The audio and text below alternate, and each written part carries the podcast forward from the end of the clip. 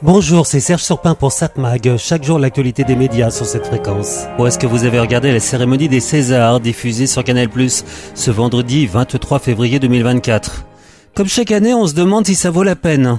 On se dit qu'on va entendre une fois de plus je remercie papa, maman, mes enfants, mes amis, mes producteurs et tous ceux sans qui euh, ce film n'aurait pas pu se faire. Comme disait Coluche, Je suis très ému.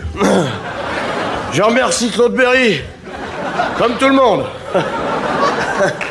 Franchement, euh, je croyais m'emmerder en venant là. Et puis je me suis vachement marré. Hein. Quand j'ai pas dormi. Et ça, c'était en 1984. Mais chaque année, on se dit qu'il va bien y avoir des moments à ne pas rater. Des moments émouvants, comme quand Annie Girardot déclarait en 1996 Je sais pas si j'ai manqué au cinéma français, mais. À moi, le cinéma français a manqué. follement. Éperdument. Douloureusement. Votre témoignage, votre amour me. font penser que peut-être. Je le dis bien peut-être. Je ne suis pas encore tout à fait morte. Au moins, c'était un discours sur le cinéma, pas politique.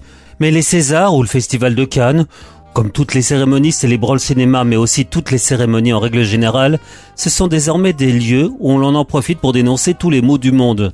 Même si, comme le cinéma évoque, traite tous les sujets, même si c'est l'essence même du cinéma, on peut dire que tout est politique, tout est donc cinéma. Donc dénoncer les maux du monde est un passage presque incontournable. Pendant longtemps, on a eu des comédiens venant dénoncer le régime des intermittents.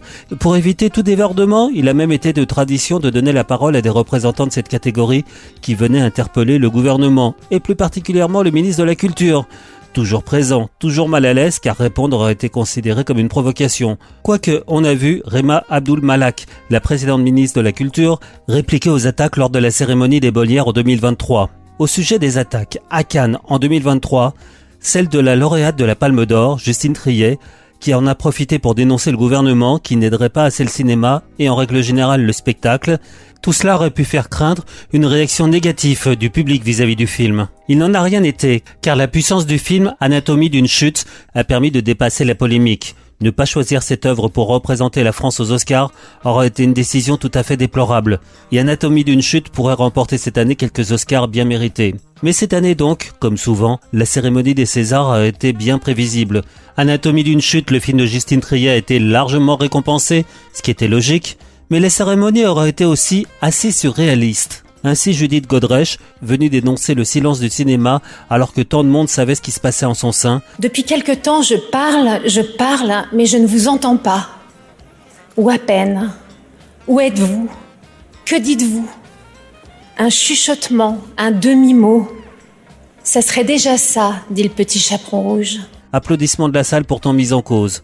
Pour le reste, sauf exception, cette cérémonie 2024 aurait été bien fade. Alors oui, il y a bien eu quelques envolées, dont l'acteur couronné pour un second rôle qui a démontré toutes ses qualités. Idem pour le César du meilleur acteur.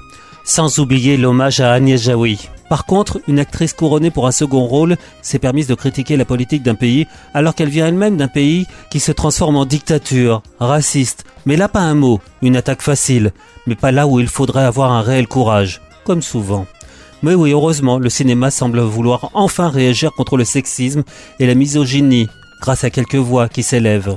Résultat, une audience sur Canal Plus tout à fait correcte, 1 800 000 téléspectateurs. C'est la troisième audience de la soirée, derrière TF1 et France 2, plus que l'année dernière. Mais remettons les choses en place. Quotidien sur TMC fait plus d'audience que ça.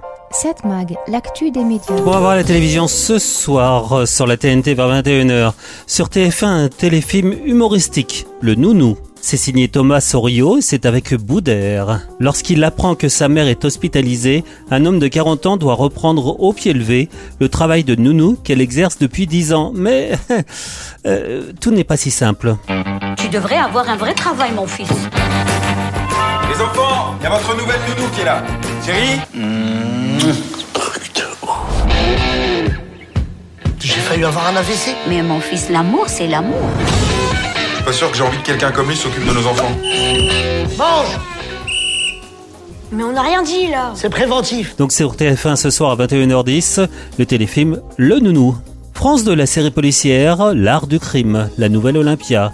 France 3, un thriller, Amant. C'est signé Nicole Garcia, ça date de 2020 et c'est avec Pierre Ninet et Tracy Martin, ainsi que Benoît Bagimel. Lisa et Simon s'aiment depuis l'adolescence, elle est étudiante, ils vendent de la cocaïne. À la suite de la mort accidentelle d'un client, Simon s'enfuit par peur de la prison.